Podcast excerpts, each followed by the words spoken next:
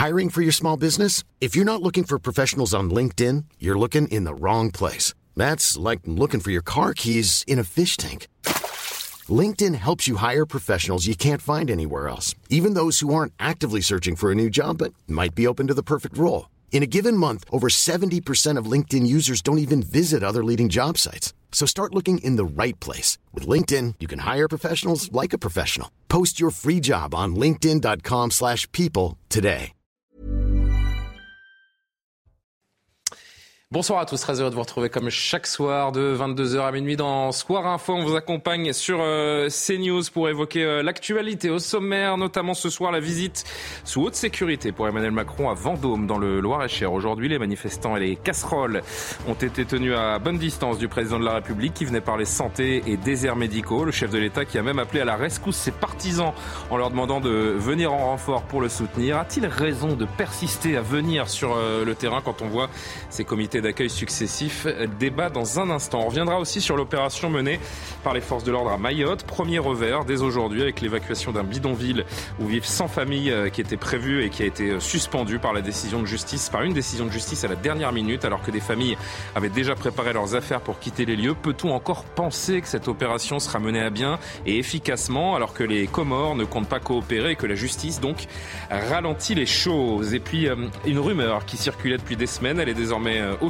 Joe Biden, 80 ans, a annoncé sa candidature à sa propre succession à la présidence des États-Unis. Joe Biden est-il trop vieux? Demander au pays d'élire un homme dont le second mandat s'achèverait à 86 ans est-il un acte risqué? La question est posée par une partie de la presse outre-Atlantique alors que durant le précédent scrutin, déjà, le candidat Biden avait été décrit comme gâteux par ses adversaires. Tous ces débats et toutes ces questions, on y répondra avec Elisabeth Lévy notamment. Bonsoir, chère Elisabeth. Vous n'avez pas mis votre petit perfecto ce soir? Je suis déçu. bon, c'est pas grave, la prochaine fois. Toujours hein. directrice de la rédaction de, de Causeur, en effet, il faut qu'il se repose. Euh, Jean-Sébastien Ferjou est avec nous, directeur de la publication d'Atlantico. Bonsoir Jean-Sébastien, bonsoir Régis. Régis Le Sommier, directeur de la rédaction euh, d'Omerta. C'est un plaisir de vous avoir ce soir, tout comme euh, Karima Brick, évidemment, de la rédaction de CNews. Bonsoir Karima. Et bonsoir, au pilier de Soir Info, Johan Usaï du service politique. Merci à tous les cinq d'être présents. Le rappel de l'actualité, Mathieu Devaz, il est 22h01. Merci d'être avec nous sur CNews. Nicolas Sarkozy est visé par une plainte d'anticorps. L'association anticorruption annonce avoir déposé plainte le 7 avril contre l'ancien président. Elle soupçonne l'existence d'un pacte de corruption en lien avec l'attribution du mondial de football au Qatar. Une nouvelle météo des forêts sera diffusée chaque jour par Météo France à partir du 1er juin et jusqu'à fin septembre. Un outil présenté aujourd'hui par le ministre de la Transition écologique Christophe Béchu. La carte suivra les couleurs classiques de Météo France, vert, jaune, orange et rouge. Des couleurs qui correspondent à des niveaux de danger respectifs. Son but n'est pas d'indiquer les incendies en cours, mais de prévenir les départs de feu. Enfin, Harry Belafonte est mort à 96 ans, chanteur, acteur, militant politique. La star afro-américaine est décédée d'une insuffisance cardiaque à son domicile de New York. En 1956, son album Calypso devient le premier dans l'histoire à se vendre à plus d'un million d'exemplaires. C'est également dans les années 1950 qu'il se lie d'amitié avec Martin Luther King et qu'il l'accompagne dans la lutte pour l'égalité des droits civiques. Troisième déplacement, troisième casserolade de, des derniers jours pour euh, Emmanuel Macron. Le président euh, doit-il continuer à se déplacer malgré les comités d'accueil à répétition et cette hostilité ambiante? On en discute pour notre premier thème. À tout de suite.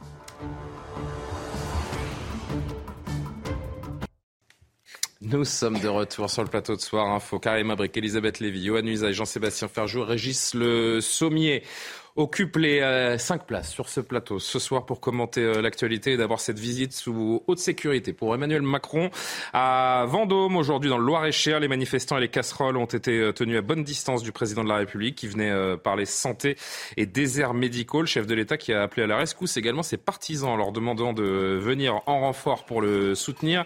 Résumé de cette journée, on en débat. À l'arrivée du chef de l'État à Vendôme, les huées, les sifflets et les casseroles retentissent. Comme à chacun de ses déplacements depuis l'épisode des retraites, Emmanuel Macron est accueilli par des opposants à la réforme. À quelques dizaines de mètres de là, sur les voies ferrées, ils sont plusieurs centaines à tenter de perturber la visite du président en faisant le plus de bruit possible. Des manifestants qui entendent ne rien lâcher.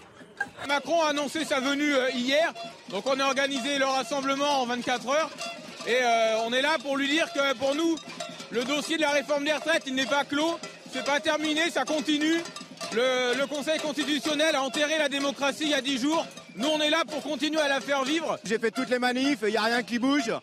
Et on fait ça pour. Euh, je ne sais même pas si c'est par désespoir. C'est parce qu'on y croit toujours. Voilà. Il manifeste contre la réforme des retraites, mais pas uniquement. Alors je suis devenu ici pour demander à Macron quelles mesures il compte prendre pour diminuer les dividendes, pour réduire les grandes fortunes, pour euh, éradiquer les inégalités. Alors que le rassemblement s'est ensuite dirigé vers la sous-préfecture, Emmanuel Macron a lui conclu sa visite en allant à la rencontre d'un groupe de personnes. Tout va bien Vous êtes en quelle classe. Cinquième et sixième. Ouais, tout va bien Un bain de foule trié sur le volet.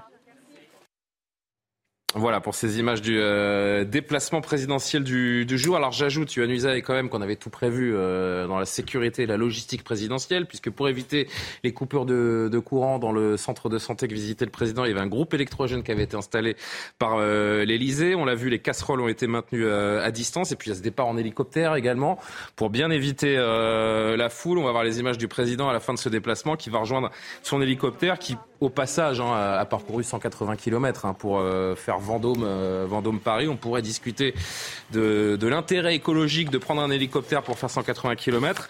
Mais bon, on va éviter le sujet ce soir. Le président de la République. Oui, oui bah, le président de la République avec une escorte rapprochée et des véhicules. Euh... On va les dire de prendre une. C'est pas ce que j'ai dit. Vous caricaturez mon propos, mais peu importe. Ce serait pas la première fois. Yohann Usaï, ça va trop loin cette guéguerre? Ça va trop loin. En tout cas, il n'y a pas de raison que ça s'arrête. Troisième déplacement, troisième perturbation. Oui, alors néanmoins, moi, je vais, je vais nuancer parce ah. que euh, ce sont effectivement des manifestations euh, qui réunissent quelques dizaines ou une centaine de personnes, manifestement pas beaucoup plus. Donc, ça reste quand même quelque chose qu'il ne faut pas exagérer non plus, me semble-t-il. Ah oui, mais euh, c'est la, la, la, sécurité et la logistique autour oui, fait que le président est, est finalement bunkerisé à l'extérieur d'une certaine façon. Il, il, est protégé, naturellement, mais ça, heureusement que le président de la République est protégé. Il peut se déplacer, évidemment, mais ça nécessite des moyens qui sont des moyens plus importants encore que d'habitude, parce que même en, en, temps normal, entre guillemets, euh, il y a toujours plusieurs centaines de oui. gendarmes mobiles qui sont là pour assurer la sécurité du président. Là, c'est renforcé, c'est une certitude, mais oui, ça va durer. Il n'y a pas de raison que ça s'arrête. Les personnes qui sont là sont des personnes qui sont politisées, qui sont encouragées à le faire par une partie de la classe politique, notamment par la France insoumise, qui Bien entretient sûr. Cela de manière volontaire. Donc manifestement, ça va durer. Je voudrais revenir quand même sur ce qui a été dit dans, dans, le, dans le, le, sujet. On a entendu ces, ces, manifestants qui vont sur place. Il y a deux choses qui m'ont interpellé. La première, c'est un manifestant qui dit le Conseil constitutionnel a enterré la démocratie. Est-ce qu'on se rend compte de la gravité de cette phrase? Enfin, pardon, mais moi, moi je, suis, je, je suis. Mais c'est tout le, mais c'est tout le débat pardon, ambiant entre légalité suis, et légitimité. Oui, c'est ce, débat qui nous poursuit. En non, non, total désaccord avec ce qu'a dit ce, ce, ce manifestant. Mmh. Et la deuxième chose, on a une autre personne qui dit Macron, je voudrais qu'il euh, qu'il éradique les inégalités. Alors qu'est-ce que ça veut dire éradiquer ah les bah inégalités Moi aussi, je voudrais qu'il oui. aussi qu'il arrête les guerres. Non, mais vous, vous éradiquer les inégalités. Alors jusqu'où il faut que tout le monde soit. Il a essayé. Hein, non, mais il faut quand même aussi rappeler des choses importantes. Euh, la France est l'un des pays au monde où il y a le moins d'inégalités. Nous sommes l'un des pays au monde oui, où mais nous on peut aussi, le plus. On peut, sans oui, forcément se comparer, on peut aussi constater dire, factuellement non, que les classes moyennes sont de plus en plus déclassées et que le fossé est de plus en plus grand. Oui, non mais vous avez raison, Johan. Vous avez raison, mais Tocqueville a très bien raconté mais ça. Ça ressemble un peu à l'histoire, vous n'avez pas le droit de vous plaindre parce qu'il y a pire ailleurs. Je, n'ai pas dit, ouais, pas, pas Tocqueville a très bien expliqué ça. Plus les inégalités sont moins grandes, plus elles deviennent insupportables. C'est tout, c'est comme ça. Et en plus, à notre époque, elles sont en plus totalement visibles. Et euh, Julien a raison d'avoir prononcé le mot de déclassement. Mmh. Parce qu'il y a aussi ce sentiment que pour vos enfants, ça va aller moins bien que pour vous. Et ça, euh, c'est un problème. Maintenant, je partage totalement. C'est pas dit de la même manière. Déclassement, je, je suis d'accord. Mais euh, dire qu'il y a en France d'énormes inégalités, il y a de la pauvreté, sûr. Mais, mais je voudrais, je voudrais reprendre ouais, juste à ce que vous avez dit. Vous bien avez sûr. dit il y a un conflit entre légalité et légitimité. Non, je ne suis pas d'accord. Il y a un conflit entre deux légitimités. Il y a Non, mais parce que vous pouvez pas dire d'un côté il n'y aurait que la légalité. Macron, ce serait les institutions, la légalité, euh, le, l'État, le pays euh, légal. Et la méthode sur les retraites, c'est un peu ça quand même.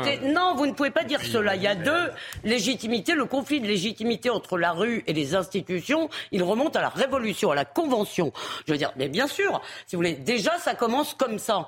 Et il revient à intervalles réguliers dans notre histoire. Mais euh, malgré tout, je veux dire, même dans les gens qui manifestent, il y, a ceux qui disent un peu ces sornettes, franchement, euh, sur lesquelles on se montre le bourrichon, ouais, il n'y a plus de démocratie en France, c'est quand même une blague.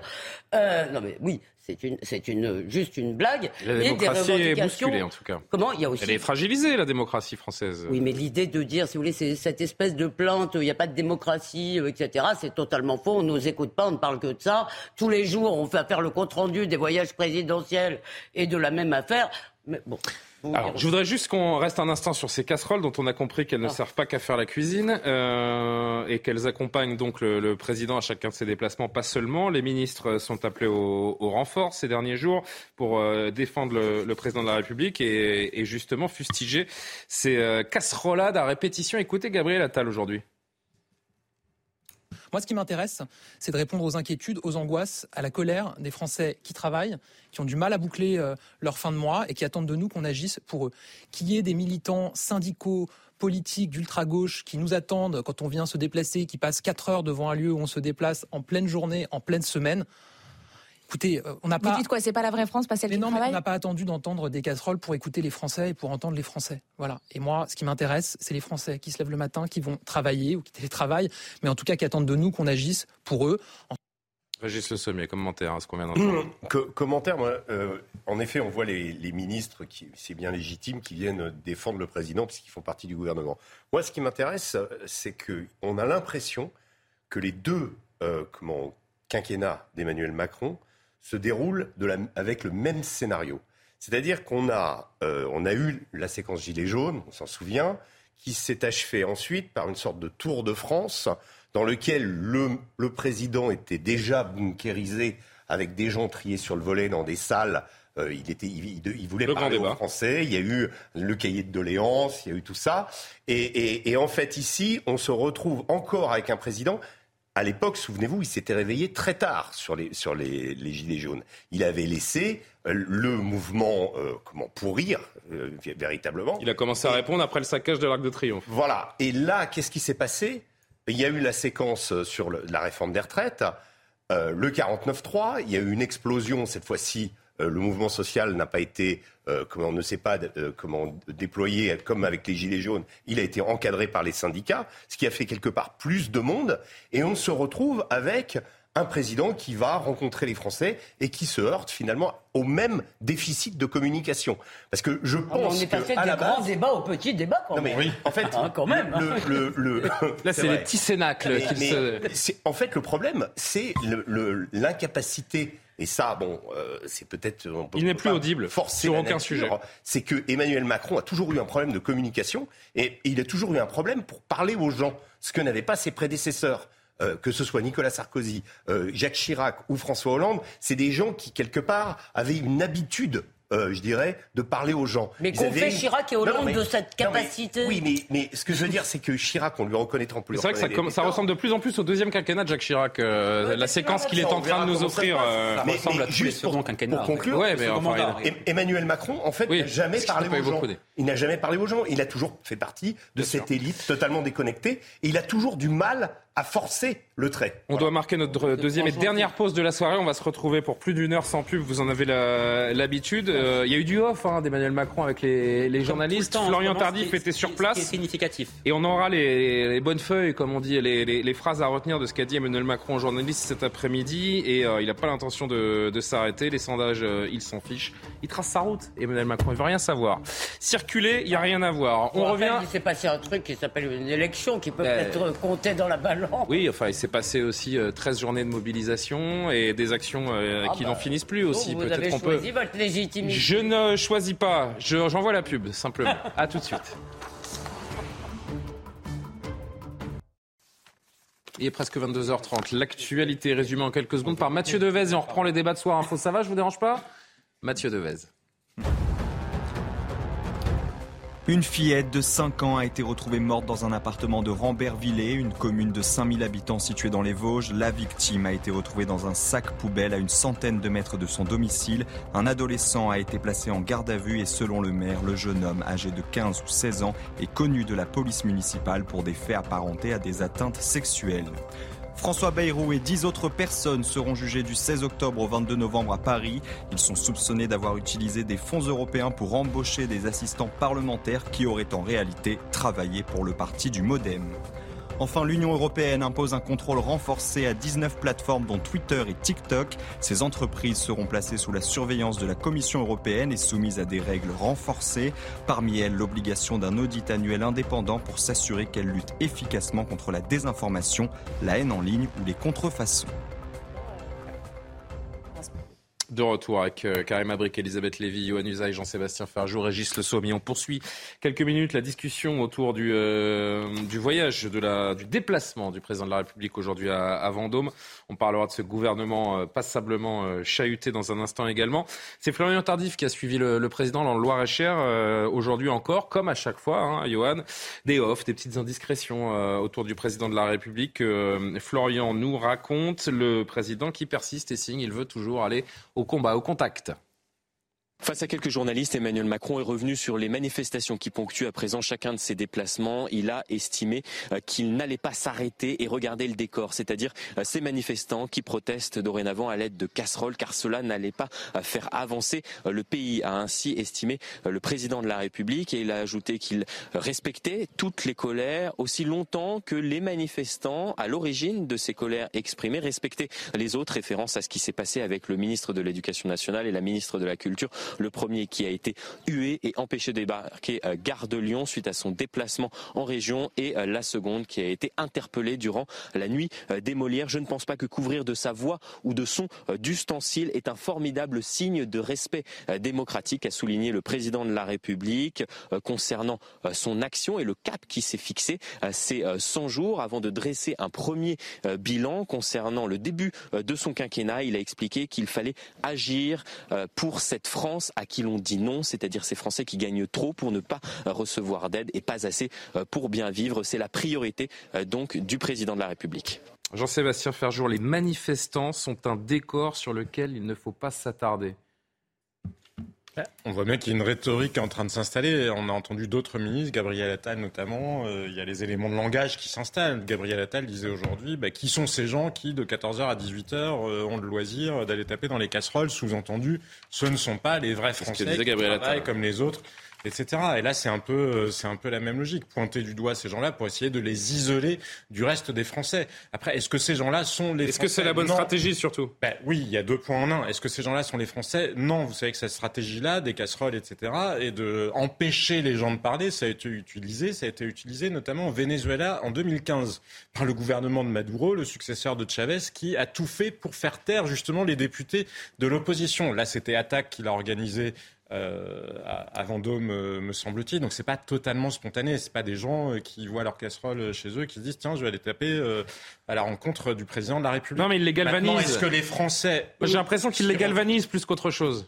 Et c'est surtout comment les Français, eux, regardent ça. Je pense que Emmanuel Macron ne veut pas entendre que pour l'instant, ils ne sont pas passés à autre chose. Et donc, même s'ils ne sont pas eux tous, même ceux qui se lèvent le matin, ou même ceux qui travaillent entre 14h et 18h, et s'ils sont pas là en train d'accueillir des ministres avec des casseroles, pour autant, pour autant, ils ne sont pas passés, ils n'ont pas tourné la page, ils ne sont pas mmh. passés à autre chose.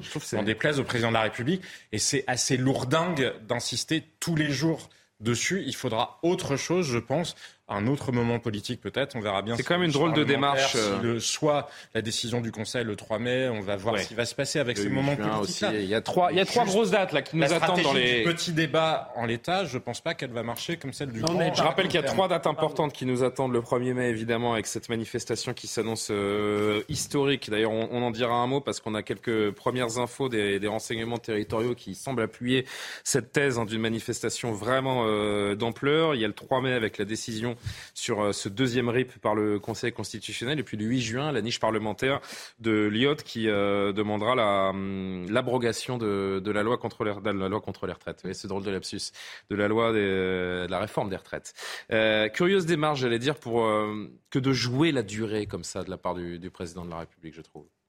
Oui, mais en même temps, déjà, il avait annoncé les 100 jours de l'apaisement. Donc, déjà au départ, il a donné, comme on dit, des munitions euh, à ses adversaires et ça a été repris, bien sûr, par l'opposition, par les syndicats, en disant non, ça va être les 100 jours de la colère. Et euh, sur les casserolades, le gouvernement aimerait bien, pardonnez-moi le jeu de mots, hein, refermer la le, couvercle sur la marmite. Mais non, hein, je dirais que l'opposition et euh, les gens qui descendent dans la rue ont encore envie de cuisiner le gouvernement. Et ça continue.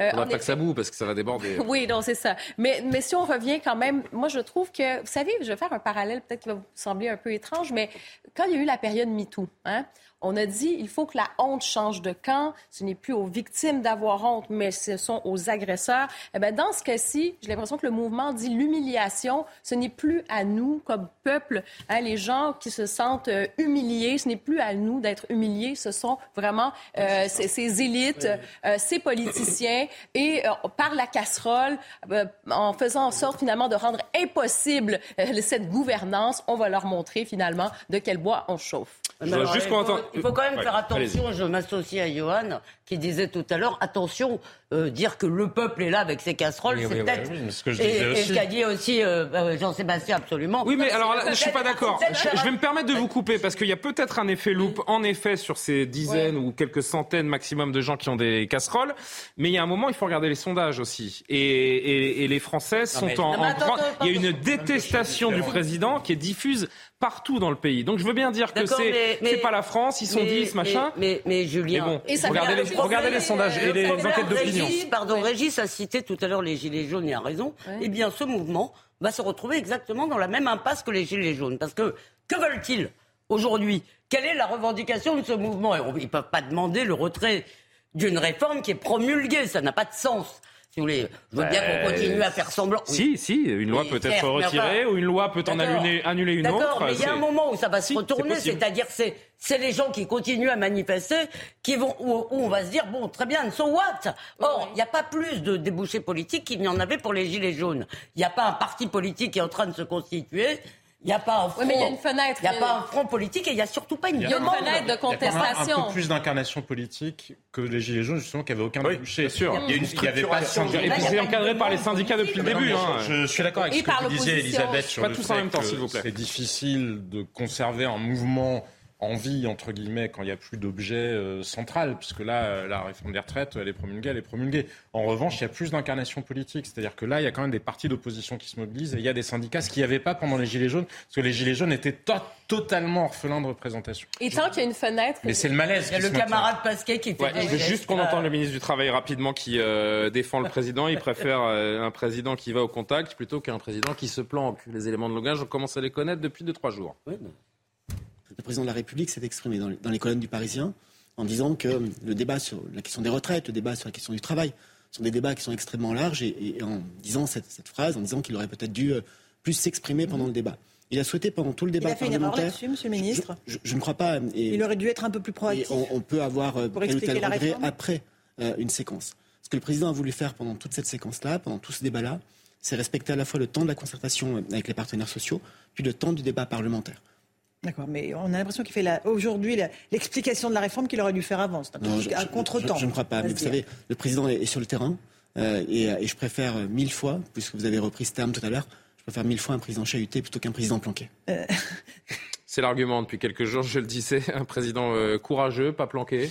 Non mais on voit bien qu'il y a une offensive là, ah qui est quelque chose de tout à fait orchestré, à une stratégie. Avant, les manifestants, on disait, on les comprend, même si on est en désaccord avec eux, nous les écoutons, nous les comprenons. Là, depuis quelques jours, deux, trois jours, il y a une offensive du gouvernement, hein, de, de Matignon, du président de la République, où on commence à taper sur ces manifestants en disant, c'est ce que dit Emmanuel Macron, qu'ils ne sont pas là pour discuter, mais qu'ils sont là uniquement pour faire du bruit. Euh, ce en quoi je suis plutôt d'accord avec lui par ailleurs.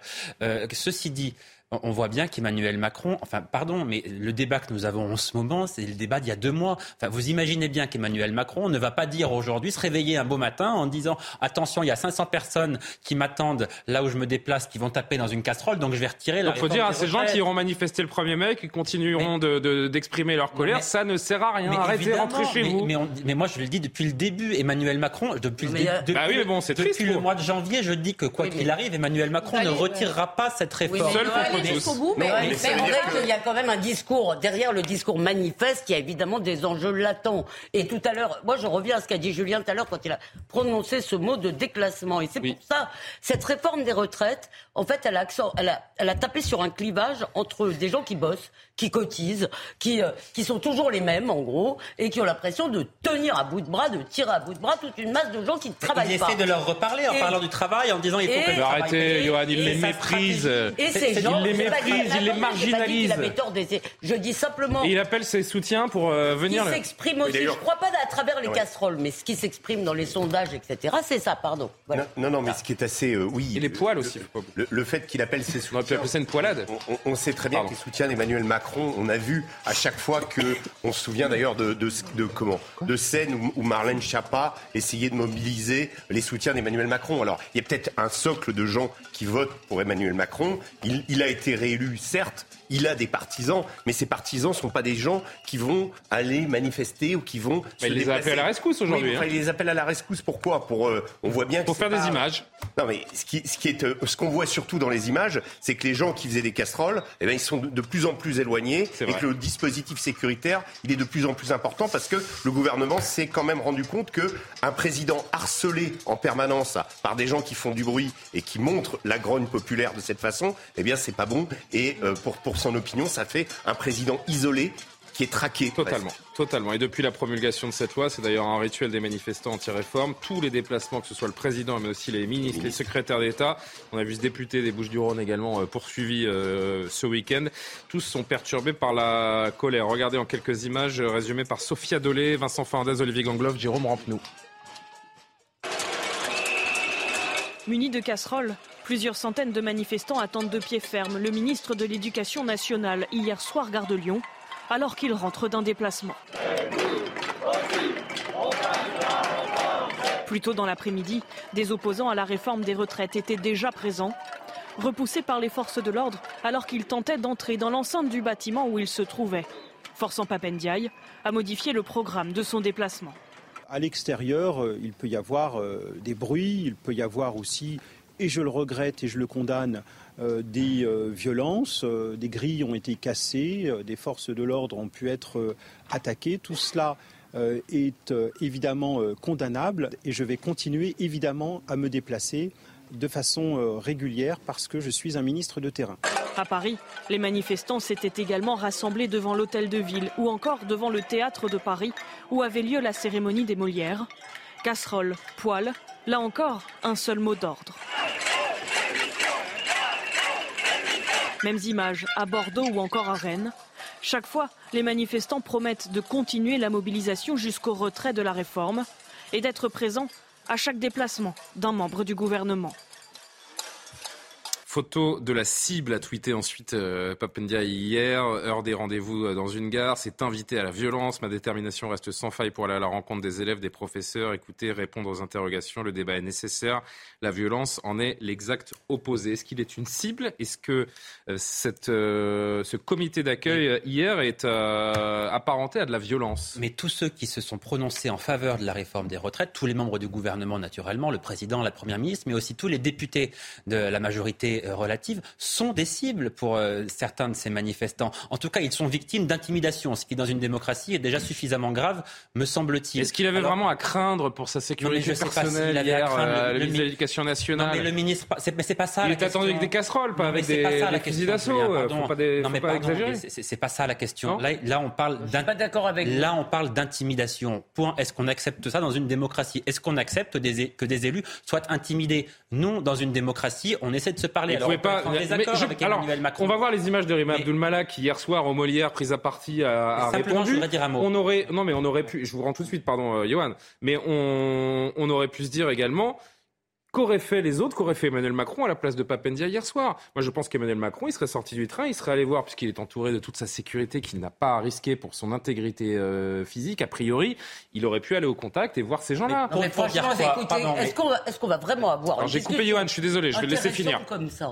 finissez, Johan, et je rends la parole à... Pour dire quoi Pour dire quoi ah, Vous êtes contre la réforme, je suis pour, oui, ça fait quatre mois qu'on sait que c'est comme ça. Quel intérêt maintenant Le président, il a tranché, ça fait partie de ses prérogatives, on peut le regretter. Cette réforme des retraites, elle a sans doute plein de défauts, elle est mal ficelée, elle a été mal expliquée. Il y a plein de choses qui ne vont pas dans cette réforme. Mais est-ce qu'il est, est, qu'il est censé de demander la démission du président de la République qui a été élu démocratiquement par une très grande majorité des Français il y a seulement un an? Est-ce qu'il est sain dans une démocratie de demander la démission d'un président fraîchement élu? Eh bien, ma réponse, c'est non. Oui, mais il y a quand même une fenêtre de contestation. Je pense que les Français ont eu, beaucoup de Français ont eu du mal à accepter euh, cette réforme des retraites. Et en ce moment, il y a encore quelques rendez-vous. C'est-à-dire, oui, c'est sûr, Emmanuel Macron va aller jusqu'au bout, il va, il va, faire sa réforme. De toute façon, la loi, pardon, a été promulguée. Cela dit, il reste quand même le 1er mai, donc on l'a dit, le 3 mai, et la, la niche de, de l'IOT au mois de juin. Donc, tant qu'il y a une espèce de fenêtre, un espoir qui est peut-être complètement euh, absurde. et ces différentes ça, échéances entretiennent. Exactement, ça sert à rien d'entretenir cela. Et pour ce qui est des, des fameuses casserolades ou quoi que ce soit, c'est qu'il y a aussi, c'est quelque chose de populaire. Hein? On voit qu'il y a des jeunes, mais ça peut aussi rassembler des familles. C'est un mouvement aussi oui, après, ludique. On va parler du 1er mai dans un instant parce que... Mais parce qu'il y a des gens qui ont une autre stratégie politique. Ils cherchent à affaiblir le président de la République. Et voilà, il y a des oppositions. Ça va être tenir que tenir jusqu'à l'été, en fait. Oui, non, mais il y a des oppositions qui ont bien compris. Il y a des oppositions, je pense, qui ont bien compris que la réforme n'allait pas être retirée. Simplement, ils cherchent à affaiblir le président de la République et la majorité parce qu'ils se disent si on va dans une dissolution, il faut construire un nouveau rapport. Je voudrais juste que vous entendiez Bérangère Couillard, qui est la secrétaire d'État chargée de l'écologie, qui était sur le terrain à Rochefort. Là encore, visite écourtée. Écoutez la ministre, la secrétaire d'État. C'est important de discuter, c'est important d'échanger. Je veux dire, l'idée, c'est de ne pas se retrancher. Euh, c'est bien de continuer euh, à aller euh, sur les territoires tant qu'il n'y a pas de violence.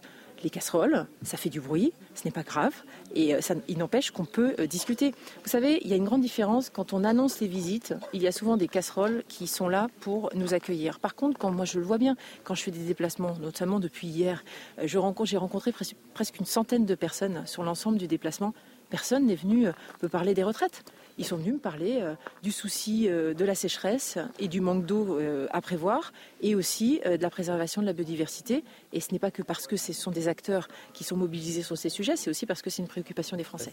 Ils ne sont pas très bons en com. Non, mais, elle, elle, en plus. Il n'est pas aidé, Emmanuel Macron. je, je vous désolé, rappelle mais... que Mme Couillard s'est illustrée récemment en s'indignant parce que sur, chez nos confrères de RTL, ils avaient poliment demandé Ah, à Marine oui, oui, Le Pen oui. des nouvelles de son père. Il faut quand même, si vous voulez avoir un niveau elle, ouais. de, euh, je ne sais pas, de, de formatage idéologique assez euh, bas quand même. Qu'est-ce qu'elles veulent dire d'une manière plus, un peu plus générale? Si on fait un, un, tout petit pas de côté avant de voir ce qui s'est passé hier au, au Molière, que, que, manifester ça ne sert plus à rien, que voter ne sert plus à rien, que seule euh, la violence, le bruit permettent de se faire entendre Je crois qu'il y a un sujet là-dessus, justement. Ce qu'on a vu pendant ce conflit-là, la France n'a pas été bloquée. Le métro Non. fonctionnait à Paris, Jamais, les ouais. trains ont continué à fonctionner et le télétravail a énormément changé de choses. Mais c'est peut-être ce qu'Emmanuel Macron peine à comprendre parce que lui le voit uniquement comme un avantage. Les syndicats n'ont pas réussi à bloquer la France, sauf que ça ne veut pas dire qu'il n'y ait pas une énorme majorité de Français à minima parmi les actifs qui étaient opposés à cette réforme. Et c'est là où il y a une importance de la démocratie sociale. C'est là où lui ne se rend pas compte qu'il participe au malaise, qu'il ait en face de lui des gens qui ne soient pas toujours très républicains, qu'il ait en face de lui des gens qui soient dans des stratégies effectivement de vouloir faire taire à tout prix le gouvernement ou qui considèrent qu'ils sont le peuple au nom d'on ne sait quoi. On va le voir avec les deux jeunes filles qui ont interrompu Rima Abdelmalak d'ailleurs, alors qu'ils ont en face d'eux des gens qui ont été élus cette légitimité-là. On ne peut pas leur retirer, mais ça n'empêche pas que Emmanuel Macron, qui est le garant des institutions, devrait prendre en compte cette réalité.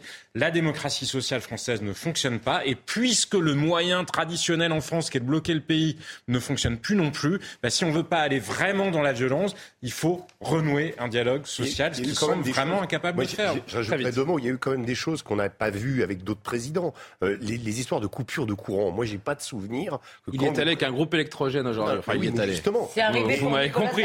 Il est arrivé avec son groupe électrogène pour le dos. Nicolas Vous êtes sûr Sarkozy. Mais quand J'en suis Qu'est-ce qu'il y a. Je me rappelle plus quand, mais je me rappelle. Mais non, mais là, il y a eu au moins deux ou trois fois où, euh, voilà, il visite un- même un hôpital. Euh, il y a eu même d'ailleurs un, un mettant en danger d'ailleurs des, des. Oui, non, c'était lors de la visite à Ganges où Oui. euh, l'usine dans laquelle Voilà. il, euh, il était en visite, le, le coupant était, dire le les- courant a été coupé, ce qui a impacté une clinique non loin Ouais, qui euh, était en train de pratiquer des actes de chirurgie. Ça veut dire qu'il y a des gens qui sont prêts à. on- Ah euh, oui, et ça a été revendiqué par la CGT Énergie et démenti le lendemain par Sophie Binet. Oui, mais excusez-moi, ce qui est quand même bizarre, c'est que ce que vous laissez entendre, c'est que ça dit quelque chose de l'isolement d'Emmanuel Macron. Ça dit aussi quelque chose de la radicalisation Oui, tout à fait. de, Les deux, gens qui deviennent complètement frappadins, qui pensent que tous les moyens sont bons. Absolument. Et il y a un côté. Mais parce que le seuil de bien- tolérance des Non, mais Français y a- est, euh, Non, mais attendez, il y a une- la question de. Je voulais lancer la séquence des Molières, Laissez-moi dire ce mot-là. Oui. Il y a quand même un, un- effectivement, parce que vous parlez de seuil de tolérance. Alors oui, il y a de véritables problèmes, il y a un véritable malaise. Mais il y a aussi un côté mauvais perdant, c'est-à-dire, voilà, on va continuer, gna gna gna, sur cette réforme des retraites, comme si c'était l'enjeu central des revendications. Et je pense qu'en fait, on gagnerait tous à ce que le débat soit éclairci si on savait ce qu'il y avait derrière. Parce que moi, j'en ai ras-le-bol d'entendre parler de ces retraites comme si c'était vraiment un crime contre l'humanité. Je veux dire, c'est, enfin, ça devient aberrant. Tout ce pays n'est pas complètement à feu, enfin, en ébullition. Regardez, juste, il faut qu'on avance. Je voudrais qu'on voit cette séquence, s'il vous plaît. Bien plus profond. La ministre de la Culture, Rima. Vous me dites ainsi. Non, pardon. Allez-y, Régis. Allez-y. Le ministre de la Culture, Rima Abdul-Malak, a été interpellé hier par deux artistes, donc dans la 34e cérémonie des Molières.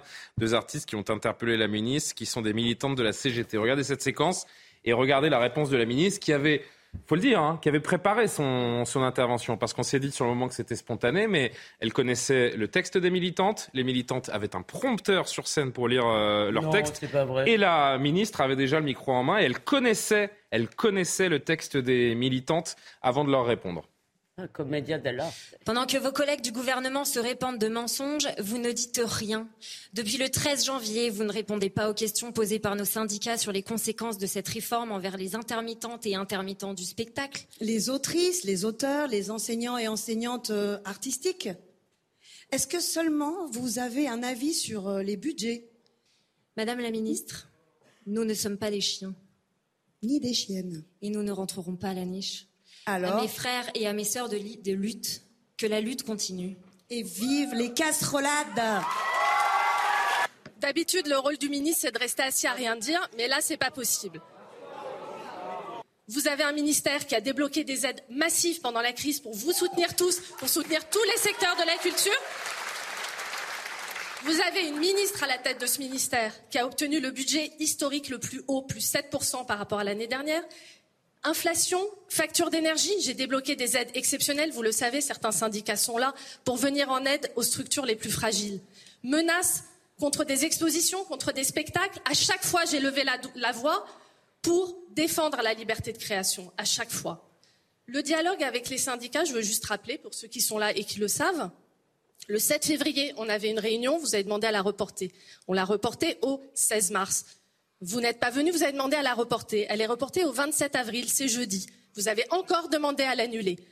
Il est encore temps de changer d'avis. Je suis là, ma porte est ouverte. Et bonne soirée à tous.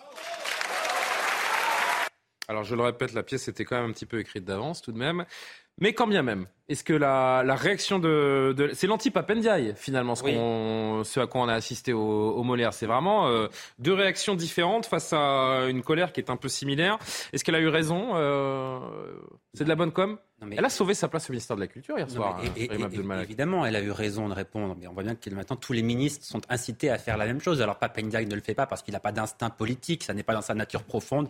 D'aller chercher le débat éventuellement. Voilà, ça n'est pas un homme politique. Donc, il n'a pas cette culture-là. Il ne le fait pas aujourd'hui. Il ne le fera pas demain. Tout simplement parce qu'il ne sait pas le faire. Donc, ça ne changera pas. Et de ce point de vue-là, on voit bien qu'Emmanuel Macron, effectivement, qui a souhaité faire entrer la société civile, c'est délibéré de sa part. Mais on voit bien que dans des moments comme celui-là, eh bien, il en paie le prix parce qu'il n'est pas suffisamment épaulé, il n'est pas suffisamment aidé. Elle a eu raison de répondre. Elle dit des choses qui sont vraies. Là, les artistes, il y a des choses qui vont pas. Il y a des artistes qui sont en souffrance, qui gagnent très peu leur vie.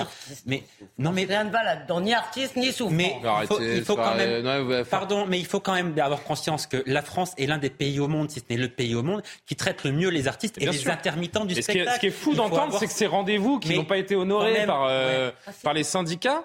Mais il faut quand même dire, ça. il faut Hein quand même simplement dire quelque chose. Je vais me faire détester une fois de plus en disant ça, mais je Vous crois que l'habitude. Par qui une partie des Français attend trop de l'État. Dès qu'on a un problème maintenant dans ce pays, qu'est-ce que l'État peut faire pour nous dès, dès que quelque chose ne va pas. Non, mais nous sommes en droit d'attendre de l'État, Johan. oui, Il y a un on moment. attend euh, trop, on attend. on est le pays le plus imposé du monde, le plus de prélèvements au monde. Trouvez que l'art subventionné, c'est bien le problème. bien. Non, mais je ne suis pas là pour donner mon avis sur l'art subventionné. Je dis Bah, juste c'est que des gens même, qui euh, attendent de la France euh, dans un État euh, aussi imposé que le nôtre, c'est un peu normal. Je dis que nous attendons trop collectivement, Mmh, oui, nous attendons enfin, trop de l'État. C'est- une réalité. L'intervention des deux, des deux intermittentes, je ne sais pas si elles sont actrices ou autres, euh, de la CGT, enfin pardon, mais le mépris que elles avaient vis-à-vis justement de la ministre. En parlant, on est traité comme des chiens, mais pour le coup, Madame Abdul-Malak a eu absolument raison de rappeler la totalité de ce que fait l'État. On pourrait même dire, y a-t-il euh, est-il justifié d'en faire autant? Je ne dis pas qu'il ne faut pas de politique de la culture, mais pour rebondir sur ce que disait Elisabeth, oui, l'art subventionné. En France, je bon, c'est pas un débat sur l'art subventionné. Mais non, mais c'est quand même. c'est l'honneur de la France de subventionner sa culture. C'est un mépris de toi et moi, c'est un mépris de nous. Oui, non, mais c'est surtout un mépris. Non, mais c'est surtout cette espèce d'arrogance et de prétention. Elles ont l'air de considérer qu'elles sont le peuple. Elles ah ne oui, sont ça, pas je suis d'accord. le peuple. Pour le coup, la ministre, elle représente quelque chose et euh, si elles ont envie d'interrompre, grand bien à leur face, mais pas avec cette prétention à incarner Bon, le l'occurrence, peuple. elles ont interrompu Après, la cérémonie des Molières. aux gens qui sont part, partis si dans des théories complotistes délirantes juste pour finir là-dessus. Enfin, c'était pas très difficile d'imaginer qu'elle allait avoir des intermittents qui allaient interrompre Oui, oui, les Molières. c'était- les c'était Molières, hein. anticipé. De toute façon, à J'ai envie chaque de fois vous qu'il y a dire, cérémonie- préparé. Le texte des manifestantes était sur le prompteur. Bah, moi, j'aurais pu l'écrire aussi, Elles lisaient le manifestants. prompteur. Leur texte était rentré dans le prompteur. on peut remarquer que la, réaction la ministre est peut-être la- c'est peut-être la meilleure membre du gouvernement dans sa défense, Mhm. en tout cas, par rapport à ce qui s'est passé. Non, mais euh, ça manquait un peu de spontanéité, mais oui. Ce que, ce que dit Johan est, est très vrai. Il est, c'est pas, c'est pas dans sa nature, c'est pas dans sa formation de faire ça. Mhm. Mais en tout cas, elle, elle s'en est extrêmement bien sortie, tandis que les autres sont quand même un peu acculés et savent pas trop quoi faire. Je voudrais qu'avant avant de- d'ouvrir la, la page Mayotte, parce qu'il y a encore beaucoup de choses à dire et la situation est dramatique à, à Mayotte, on vous en parle depuis quelques jours maintenant, euh, évoquer rapidement le 1er mai, parce que euh, les syndicats préparent cette grande mobilisation du 1er mai.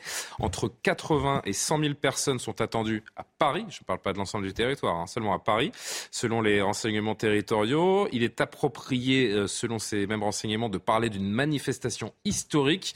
Il se dit également qu'entre 3 000 et 5 000 casseurs sont attendus. Est-ce que ça pourrait, en, un mot, euh, relancer totalement cette contestation, un 1er mai historique, comme on le titre en bas de l'écran? Non, la, la relancer, enfin encore une fois, je vous redis, je, je suis persuadé qu'Emmanuel Macron, voilà, cette loi, elle est promulguée. On attend quand même la décision concernant le RIP. Le Conseil constitutionnel, la décision, ce sera le, le 3 mai. Et si le 3 mai, le Conseil ferme la porte, ce sera là vraiment la fin du chemin démocratique pour ce texte, parce que la niche de- du groupe Mm. Pouliot, je n'y crois pas une seule seconde.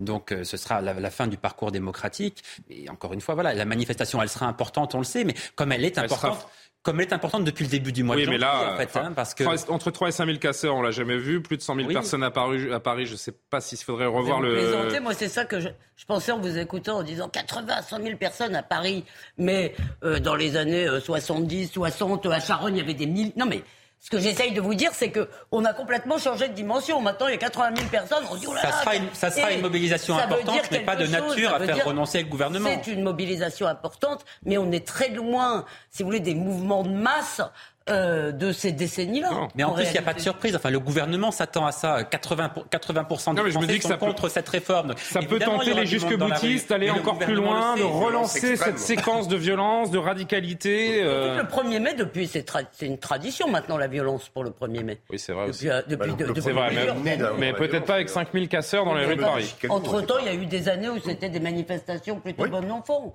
Le muguet, tout Oui, ça. c'est vrai, c'est vrai. On Euh, n'entend plus trop depuis parler du quelques muguet. années, Ouais, il y a moins de muguet, depuis ouais. quelques années, c'est Mais quand même dans un contexte où euh, le gouvernement n'a pas la majorité euh, absolue, donc euh, vraiment ça va être de plus en plus difficile. On regarde quand même ce qui se passe à l'Assemblée. Vous voyez le bloc de la Nupes, vous voyez euh, où il y a le RN, vous voyez maintenant bon euh, le, bloc de centre, si on veut, le bloc d'Emmanuel Macron. donc qu'est-ce qu'on peut faire, qu'est-ce qu'on peut imaginer pour la suite des choses quand viendra le temps de faire des réformes impopulaires ou des changements impopulaires? Est-ce qu'on va se retrouver toujours dans une situation Ah, mais- de jello C'est parti paralysé pour 4 ans. Non, mais c'est un peu ça, en Oui, fait. fond- cette réforme des retraites, ça a montré la difficulté cas, de faire des changements. Euh, Peut-être que vous dites que c'est pas assez alors, majeur, mais c'est quand même qu'on parle de. Mayotte, Un euh, Il y a quand même un mais argument. tout le monde veut il y a un quand mot, un argument, c'est que maintenant, quelque part, pour une partie euh, des manifestants, de ceux qui se sont opposés euh, parfois violemment à Emmanuel Macron, quelque part, euh, il faut quand même reconnaître que même au fond d'eux-mêmes, ils doivent reconnaître que le- la loi est passée. Donc ça peut euh, jouer sur la mobilisation, même s'il va y avoir sans doute Mhm. une volonté de casser, et vous avez parlé de 3000 casseurs qui seraient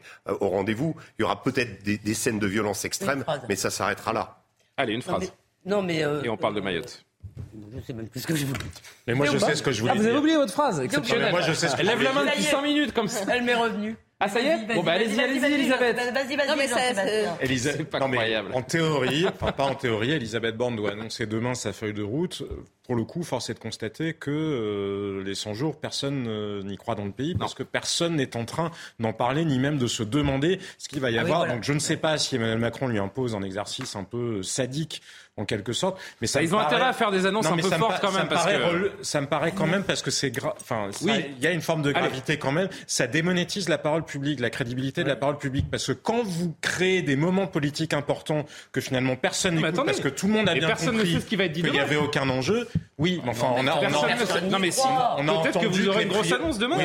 mais, Julien, le, sujet c'est qu'on va pas y croire parce que les priorités du président, elles changent à chaque intervention. Il faut qu'on avance. Est-ce que vous voulez bien vous rappeler de cette phrase et on avance C'est pas seulement qu'on va pas y croire, c'est qu'en 100 jours, il va pas euh, euh, faire le, grand soir qu'il nous a promis, mais surtout, vous dites qu'il va plus rien faire. Non, je ne rien faire. Non, je, dis que ça va être difficile. Non, ça va être non, mais juste, vous dites que vous avez raison. Ça va être difficile de faire des réformes. Mais c'est exactement ce que veulent les gens, parce qu'en réalité, il y a quand même un paradoxe. Ces gens, il y a un espèce de parfum de révolution, mais la passion française, c'est le statu quo. C'est le statu quo, que rien ne change. On veut faire la révolution pour que rien ne bouge. elle était longue cette phrase. Ceux qui parlent non, de non, révolution avec un clin d'œil appuyé pour qu'on comprenne bien qu'ils la font. Est-ce que vous pouvez m'aider un peu Révolution conservatrice, quoi. Non mais je rêve. Ça fait 5 minutes que je vous dis euh, qu'on doit, avancer. Aucune autorité. J'ai jamais eu d'autorité. C'est pas ce qui me caractérise l'autorité, je peux vous dire. bon, euh, on parle de la situation à Mayotte qui est euh, très importante et on vous donne les dernières informations du jour. D'abord, Mathieu Devez, le rappel de l'actualité, il est presque 23 heures. Pierre Palmade a été transféré au CHU de Bordeaux. L'humoriste souhaite probablement se rapprocher de sa mère, habitante de la cité girondine. Il se trouvait depuis février à l'hôpital Paul Brousse de Villejuif, mis en examen pour homicide et blessures involontaires. Pierre Palmade a causé il y a plus de deux mois un grave accident de la route, et ce, après avoir consommé plusieurs drogues. L'accident a fait trois blessés, un homme de 38 ans, son fils de 6 ans et sa belle-sœur de 27 ans qui a perdu le bébé qu'elle attendait. La situation est de plus en plus tendue dans les Pyrénées-Orientales. Le préfet avertit qu'en raison de la sécheresse exceptionnelle dans ce département, il n'y aura pas suffisamment d'eau pour tous les usages cet été. Les quantités disponibles sont très faibles et le mois d'avril est le plus sec depuis 1959. Enfin, Joe Biden est officiellement candidat à sa réélection l'année prochaine. Il annonce briguer un second mandat à la tête des États-Unis. Je suis candidat à ma réélection, écrit simplement le président américain âgé de 80 ans dans une vidéo publiée sur Twitter. S'il est réélu, il finirait son mandat à 86 ans en 2028. Est-il trop âgé pour gouverner? On en débat plus tard dans Soir Info. Mayotte, euh, l'opération euh, lancée hier est déjà un premier revers. Euh, le tribunal de Mamoudzou a suspendu l'évacuation d'un bidonville où vivent plus de 100 familles. L'évacuation devait avoir lieu aujourd'hui. Elle a été suspendue à la dernière minute. Cette évacuation devait être la, première démonstration de force. La préfecture a fait appel hein, d'ailleurs de cette décision. Le récapitulatif de la journée avec Corentin Brio. C'est un nouveau coup d'arrêt pour l'opération Wambouchou. Le bidonville Talus 2 ne sera pas détruit aujourd'hui comme prévu. Le tribunal judiciaire de Mamoudzou a estimé que sa destruction était trop dangereuse pour les habitants. Les associations qui défendent les droits des étrangers font abstraction de la revendication territoriale des Comores. À la suite de cette décision qui a été annoncée hier soir, les élus de Kungu, la population de Kungu a vécu un enfer avec les bandes de jeunes qui sont sortis en chantant victoire et en chantant Mayotte et Comorienne. Des affrontements entre les jeunes du quartier et des forces de l'ordre déployées en nombre qui ont donné une nuit sous tension que regrettent les habitants du bidonville qui auraient préféré une nuit plus festive. Pourquoi quand ils entendent que nous avons obtenu gain de cause, que nous avons obtenu cette tranquillité, ils viennent détruire? Donc là, on comprend qu'ils ne nous veulent pas du bien, qu'ils veulent détruire. Ils ne sont pas bons pour le quartier, donc il ne faut pas plaisanter avec eux. Le ministre de l'Intérieur, Gérald Darmanin, a annoncé que le préfet de Mayotte avait fait appel de cette décision. Et Gérald Darmanin qui a répété sur Twitter que l'opération menée à Mayotte est difficile mais extrêmement euh, résolue, ajoutant que ce qui met en danger la population, c'est l'insalubrité, l'insécurité et non la reconnaissance du droit de propriété. Une décision judiciaire qui estime que les démantèlements ne sont pas faits comme il faut, qu'ils sont, euh, qu'ils sont irréguliers. Commentaire, un début d'opération relativement poussif quand même, euh, Régis. Poussif, mais en fait qui, qui est quand même, je dirais d'un point de vue symbolique, il fallait que le gouvernement fasse quelque chose.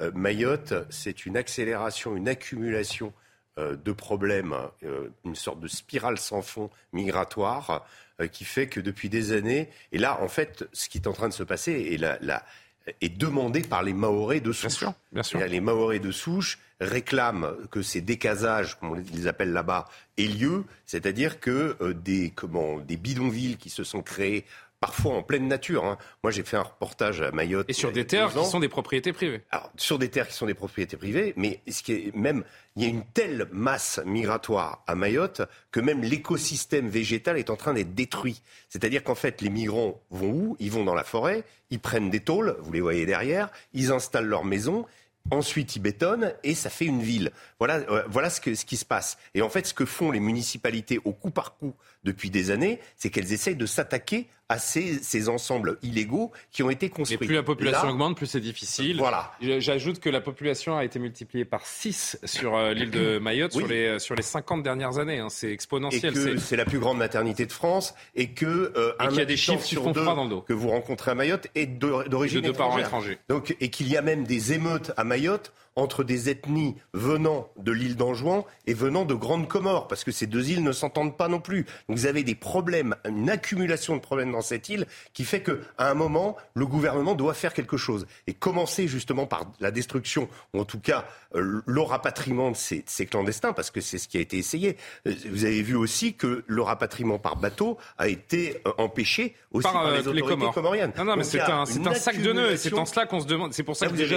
La décision de la préfecture enfin la décision en tout cas euh, de la justice de suspendre la destruction d'un bidonville. Et en plus, vous avez un contexte je dirais, international qui fait que euh, les Comores refusent. C'est en cela qu'on peut se demander si c'est pas un peu euh, peine perdue cette, cette opération. On, entend beaucoup la députée Youssoufa. Si la France veut rester là-bas, c'est vraiment. la députée Estelle Youssoufa Aliot, qui, euh, qui est la députée de Mayotte, qui, qui, est beaucoup sur les, sur les plateaux et qui, qui revendique la, la, la, nécessité de cette, cette opération répressive. Elle était encore sur le plateau de Laurence Ferrari tout à l'heure. Je voudrais que vous écoutiez parce que c'est toujours précieux de, de l'entendre. Elle connaît son territoire et elle a les, les mots pour le décrire fait des semaines qu'on subit une campagne de désinformation avec des menaces de mort sur toute la population, des appels au génocide, une escalade au niveau comorien et donc euh, ces bandes qui se sentent toutes puissantes et intouchables. Alors, et cette des bandes décision de, justice, sont des bandes de quoi de... Oui, cette, cette, décision de justice, là, la préfecture fait appel, ce qui est logique.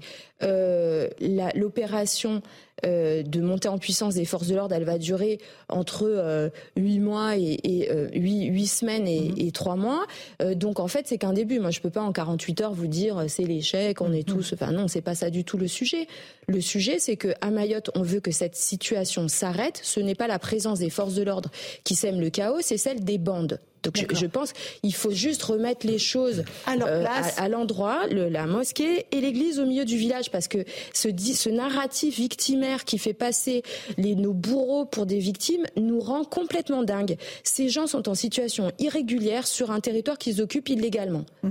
Donc en fait, qu'ils aillent faire les pleureuses et qu'ils mobilisent les droits de l'homme de service pour aller se donner bonne conscience et régler leurs comptes avec Darmanin et le gouvernement à Mayotte, c'est scandaleux. Alors une fois de plus, l'État est euh, trahi par la justice et ridiculisé, dingue, hein. ridiculisé par un pays à qui pourtant auquel, euh, à qui pourtant il fournit une aide.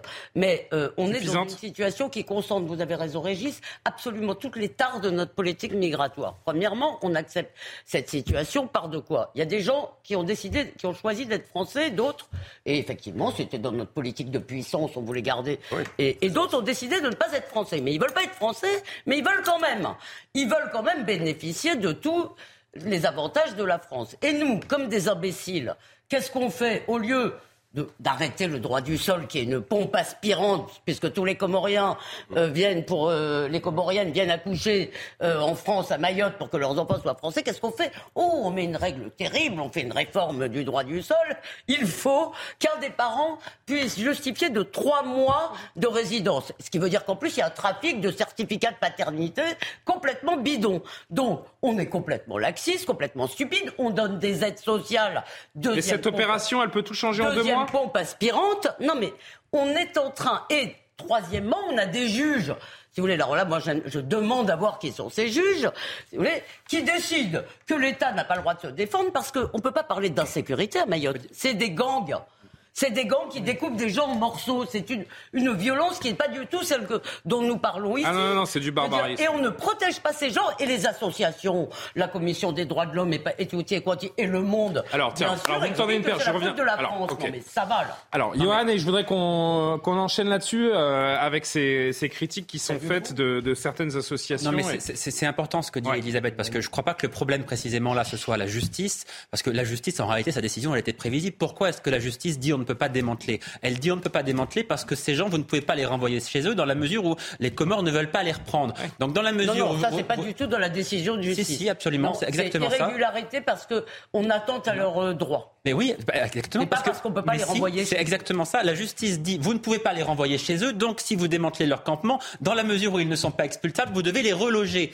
Donc la justice dit le jour où les Comores accepteront de reprendre ces ressortissants, vous pourrez mmh. démanteler. Donc le problème, ce sont les Comores qui ne veuillent pas reprendre leurs ressortissants problème, une le... fois de plus. C'est-à-dire que la France est confrontée au la même justice problème. a constaté l'existence d'une voie de fait tenant conditions d'expulsion jugée irrégulière voilà, par les personnes s'opposant à l'expulsion. ce que je vous dis. Le jour où les Comores accepteront de reprendre leurs ressortissants, la justice acceptera le démantèlement. Le problème, il est là, c'est que la France, comme avec le Maroc, qui ne veut pas reprendre de, ses on peut ressortissants. Pas créer un centre de rétention, on est obligé. Vous avez vu l'état de Mayotte. Des centres de rétention à Mayotte, c'est complètement illusoire. Essayez d'avoir de l'eau potable déjà.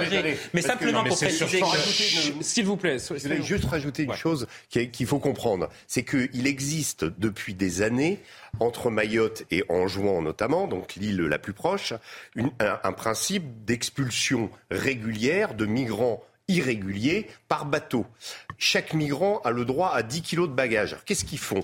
Il y en a certains qui, euh, une fois que le bateau est plein et doit partir, euh, vont taper à la porte de la prison et disent voilà, euh, en fait, je me, je me laisse prendre et je repars. Je repars avec mes 10 kilos de bagages, j'ai pris ce que je voulais, je fais mon marché à Anjouan et ensuite je reprends un Kwassa et je reviens à Mayotte. C'est c'est un, un c'est un, un, système et 80 arrivées illégales par jour minimum. Qui qui est qui euh, c'est-à-dire que la plupart des migrants Alors, irréguliers que, que, que, vous euh, auxquels vous parlez à Mayotte quand vous les interrogez vous racontent que régulièrement ils font oui, cette un trafic. Donc donc c'est un trafic qui euh, quelque Alors, part et la crispation, la colère est tellement grande que vous cette phrase hallucinante pro, prononcée hier sur une chaîne de télévision par Salim Mdere, qui est le premier vice-président divers centres du conseil départemental de, Mayotte. C'est délinquant, c'est voyou, c'est terroriste. À un moment, il faut peut-être en tuer, a-t-il dit hier, alors qu'il répondait aux questions d'une journaliste. Alors je vais vous demander un, commentaire euh, également, c'est assez surréaliste de dire une chose pareille. Euh, Éric Dupont-Moretti. Je ne connais pas ces propos, mais s'ils sont tels que vous me les relatez, euh, suscite mon indignation. S'ils sont ce que vous dites, monsieur, c'est le cas, alors évidemment, ce sont des propos qui sont euh, terribles. Et puis avant de vous faire réagir, je voudrais que vous lisiez avec moi ce communiqué du député LFI Carlos Martins Bilongo. Un cap a été dépassé lorsque le vice-président du conseil départemental a qualifié les jeunes migrants de terroristes. Il a également annoncé sans aucun scrupule qu'il fallait peut-être en tuer. Les forces de l'ordre se sont exécutés en tirant plus de 600 grenades lacrymogènes ainsi que des balles réelles sur le sol afin de faire fuir les migrants. Au-delà du caractère tyrannique, brutal, colonial de l'opération, je tiens également à dénoncer le non-respect des droits fondamentaux, des droits humains des migrants expulsés, notamment leur droit à la vie, leur droit à la sûreté et le principe de dignité humaine. Enfin, par-delà cette opération, le gouvernement de Macron confirme une fois de plus sa politique xénophobe, anti-migratoire, le fondement même de l'extrême droite. Alors il y a deux choses, hein. évidemment. Il y a ce, ce, ce, ce, mot utilisé par le vice-président du conseil départemental, il faut tuer. A priori, oui. tout le monde va être d'accord là-dessus, c'est inexcusable. Et puis il y a le fond de l'affaire. Et c'est communiqué de donneur de leçons de la Ligue des droits de l'homme. Allez voir comment ça se passe à Mayotte. Parlez un petit peu avec la députée Youssoufa ou avec d'autres Mahorais. Il y a aussi autre chose. Mais d'abord, alors juste sur les, le vice-président, parce que c'est oui, justement, je peux vous répondre là-dessus. Il y a aussi autre chose, à savoir que sur sa page Wikipédia, il a été, il y a des gens qui sont allés, des militants, des militants certainement proches du fameux député euh, de, de, Cité, qui sont allés dire qu'il avait été élu sous l'étiquette LREM. Ça n'est pas vrai. Alors oui, démenti de LREM, hein, et de Mais ce sur soir. Wikipédia, ils sont allés trafiquer la page. Alors, on voit bien qu'on est rentré dans une logique de fake news Bien pour sûr. le coup, parce que employer le mot de colonialiste de la part de ce député euh, insoumis, c'est quand même complètement délirant. Les Mahorais sont des citoyens français. Ils sont des citoyens français, ils ont droit à l'ordre républicain, ils ont droit à la protection de la République. Ignorer que les, cito- que les habitants de Mayotte, justement, sont des citoyens français, ce ne sont pas des colonisés. Ils ont souhaité être français. Est-ce que Carlos Milongo euh, est là pour euh, savoir, lui, pour leur dire vous êtes des faux Français? Est-ce que c'est ça qu'il est en train de dire? Parce que le racisme caché des gens qui prétendent faire commerce ou qui font Ah non, commerce de leur antiracisme, c'est insupportable. Pour être tout à fait factuel et précis, euh, communiqué de Renaissance, euh, parti Renaissance, qui euh, en effet, chacun doit mesurer la gravité de ces mots qui sont d'une incitation au meurtre et à la violence et peuvent donc à ce titre être sanctionnés par les lois de la République. Contrairement à ce que certains médias personnalités ont pu indiquer, Monsieur Salim N'était pas adhérent à la République en marche, n'est pas adhérent à Renaissance, il n'a jamais obtenu l'investiture de notre parti, n'a d'ailleurs pas accordé son parrainage au président de la République en mais il a- 2022. il- Précision faite par Renaissance. D'abord, il faut rappeler que lui-même, évidemment, a regretté ses propos. Il l'a dit, il l'a écrit. Ah bah, je pense qu'il s'est pris un- Non mais.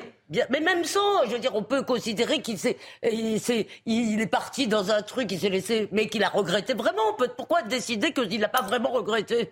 Peut-être. Je- je sais rien, parce que c'est quelqu'un qui est ancré dans ce contexte depuis des années et Dans qui- un contexte. Mais cela dit, ce qui me frappe, pardon, ce qui me frappe dans, le, dans ce que disait euh, euh, le député LFI, et qui est parce que toute l'extrême gauche française est sur cette ligne-là. C'est-à-dire, en fait, dès qu'on a une politique migratoire, politique migratoire qui consiste à faire des distinctions, non pas sur la base de la couleur évidemment ou de l'ethnie, mais sur la base de la citoyenneté. On fait une distinction entre les Français et les gens qui ne le sont pas.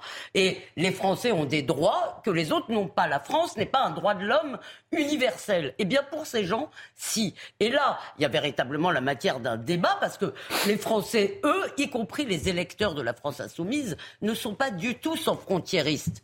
La Ligue des droits de l'homme. La Comment Ligue des- non, parce que j'ajoute parce que la Ligue des droits de l'homme euh, Oui, évidemment s'inquiète ouais. également dans un communiqué euh, euh, qui dit que la France place donc des mineurs dans des situations de vulnérabilité Oui, et de danger intolérable. C'est de la faute de la France. Régis et euh, Johan. C'est- vrai.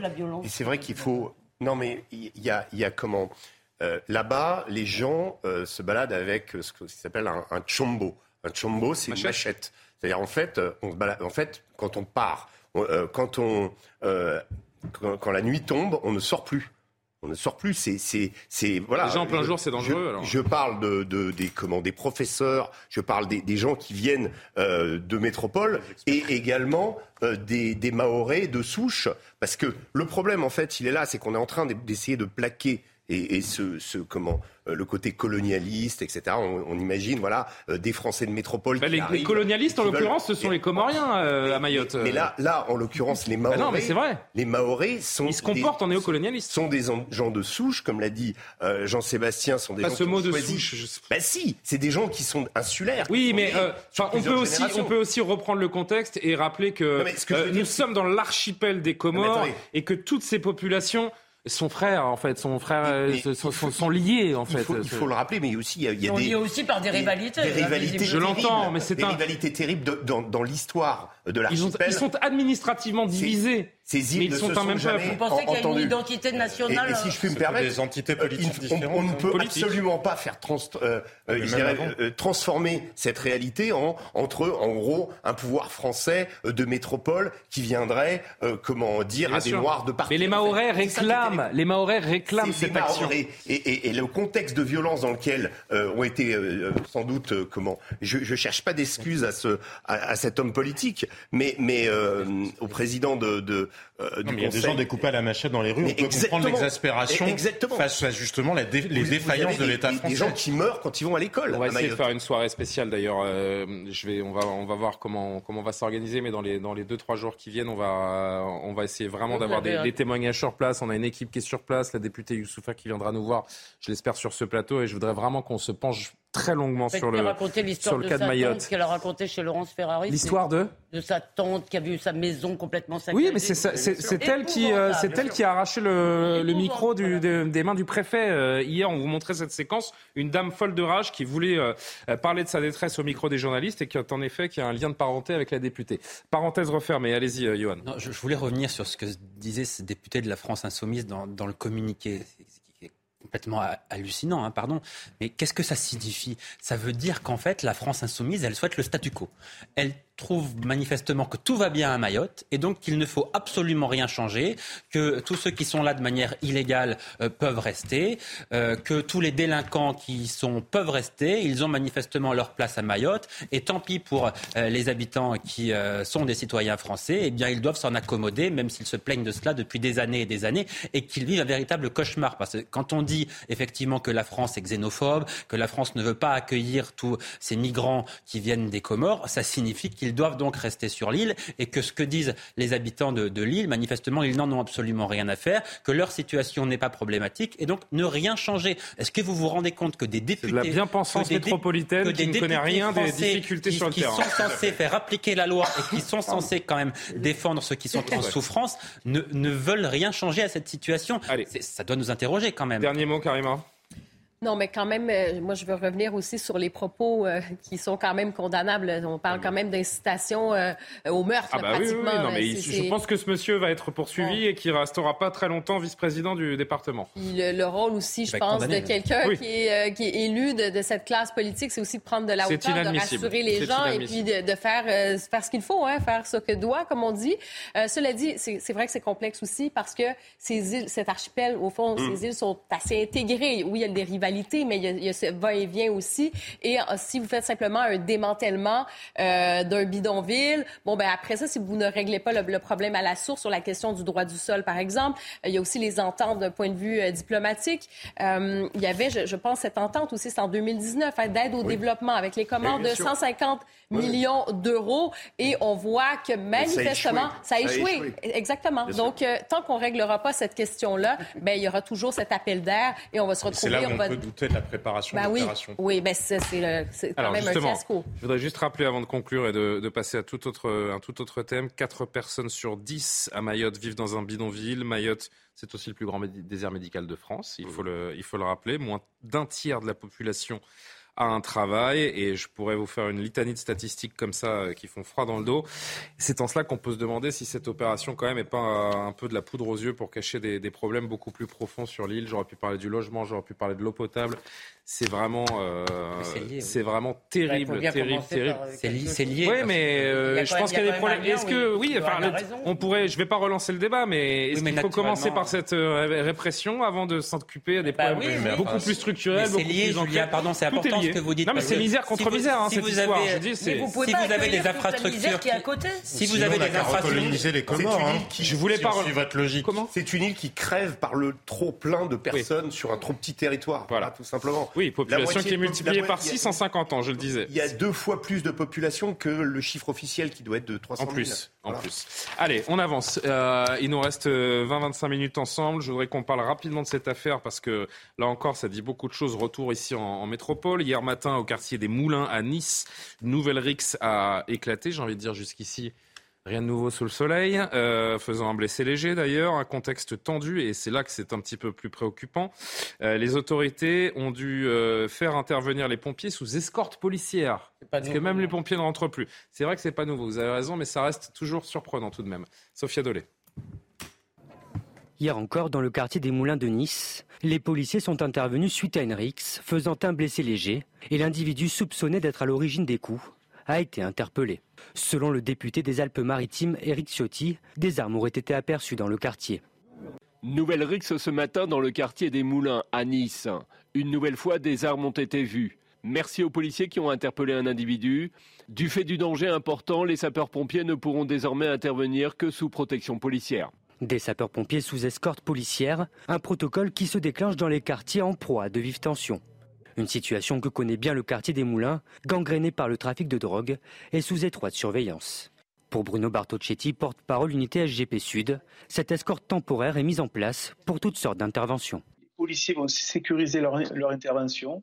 Il y aura une escorte, il y aura un périmètre de, sécurité autour de leur intervention, que ce soit pour des feux de poubelle, pour que ce soit pour des situations euh, euh, également à l'endroit de, victimes, eh bien les, pompiers vont être protégés. Une protection même indispensable au vu des agressions que ces derniers subissent. Il faut quand même savoir que les pompiers ont été euh, euh, agressés il y a encore quelques mois. Donc c'est sûr que là, ils ne peuvent pas prendre le risque d'intervenir sans la présence policière. Un protocole qui pourrait être reconduit dans ce quartier. Il y a un mois déjà, des individus avaient été filmés, Kalachnikov à la main. Mieux protéger ceux qui nous protègent, dit souvent le ministre de l'Intérieur. C'est normal d'en arriver là? Et après, comment on fera pour protéger ceux qui protègent ceux qui nous protègent? Très très bonne euh, remarque. Super, il n'y a rien à dire. Bah, on passe au thème suivant. On est rendu là, on est... voilà. euh, tous les jours, nous sommes confrontés à, à, ce genre de scène quand même qu'on voyait pas encore il y, a, il y, a, quelques années. Vous avez raison, Elisabeth. C'est pas la première fois qu'on qu parle d'un truc comme ça, mais ambulanciers, il y a eu, enfin, il y en a eu. SOS médecins qui ouais. rentrent pas aussi dans tout, certains. Tout ce qui est uniforme, tout c'est ça. Quel que soit l'uniforme, quoi. Vous pourriez. C'est rare que les gens de SOS médecins aient un uniforme. Non, mais il y a un gyrophare, il y a des sigles sur la voiture, il y a un ordre quelque part. Voilà. Oui, oui, oui, qui n'est pas celui de ceux qui les attaquent. Jean-Sébastien, ça vous laisse sans voix. Mais parce que, qu'est-ce que vous voulez qu'on en dise Malheureusement, ah bah, vous constater cette hein. réalité-là. Non, mais on voit bien l'impact qu'ont eu tous ces discours de. C'est acter l'impuissance de l'État de devoir sécuriser l'intervention des pompiers. Oui, certainement, mais tous ces discours qui portaient sur quand on constatait, quand on essayait d'évoquer ces réalités-là et qu'on nous répondait que c'était de la stigmatisation des populations concernées, que bah non, les populations concernées, elles en sont euh, elles aussi euh, victimes euh, et au premier lieu. Et de toute façon, à force d'avoir entretenu et d'avoir été dans la complaisance vis-à-vis de ces discours-là, parce qu'au motif qu'il y aurait des personnes d'origine étrangère qui vivraient dans des quartiers, il ne faudrait pas s'inquiéter euh, de l'insécurité qui y règne. Mais je vous dis, en fait, il y a un impensé raciste, un impensé raciste dans toute une partie de la gauche qui justement veut empêcher qu'on, enfin, empêcher les discours euh, sur le réel. Et à l'arrivée, ce sont les personnes qui vivent dans les quartiers en question qui sont les premières, les premières victimes. Bravo, camarade. Mmh. Les pompiers sont en danger. qui est dit. Les pompiers qui viennent sauver des vies eux-mêmes sont, sont en danger. C'est quand même un inversement euh, incroyable. C'est clairement, quand on voit Nice, euh, enfin que ça, ça, ça, se reproduit un peu partout, c'est clairement qu'il y a deux sociétés qui vivent côte à côte. C'est-à-dire qu'il y a une société avec un ordre particulier et il y a un, une, vie des cités avec un ordre pyramidal, avec le trafic de drogue au milieu. Et puis voilà, c'est et que de plus en plus, ces deux blocs-là ne peuvent plus coexister. Rappelez-vous, à Marseille, il y avait des, justement, c'était dans un quartier de Comoriens où ils avaient absolument, il y avait, ils, percevaient quasiment des péages à l'entrée du quartier. Oui, il y avait des il y avait un parking, ils tenaient un parking. Oui, c'est des checkpoints. Qu'est-ce qui n'a pas été fait hier qui doit être euh, fait aujourd'hui? Ça, c'est la question à un million de dollars, j'ai envie de dire. Hein.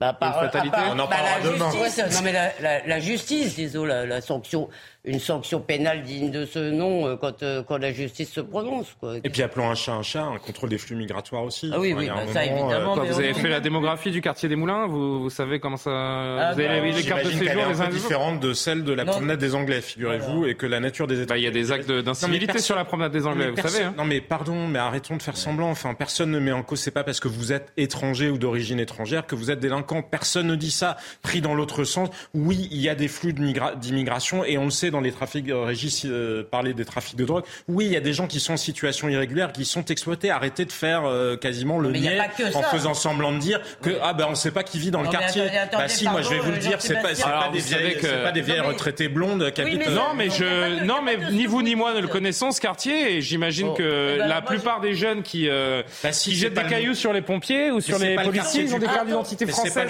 Justement, justement parce qu'il ne suffit pas de dire que c'est un problème qui est lié à l'immigration, c'est un problème qui est aussi lié, euh, qui est aussi partie liée aux conséquences de l'immigration, c'est-à-dire à la non-intégration d'une partie de cette immigration qui est aujourd'hui française. Mais le fait d'être français ne fait pas de vous. Euh, oui, mais quand on a laissé aussi, quand on laisse euh, ceux qui, qui, protègent finalement les citoyens, moi, ça me fait penser, je fais vraiment le parallèle avec les policiers aussi. Quand on décide que. Tout ce qui représente l'autorité.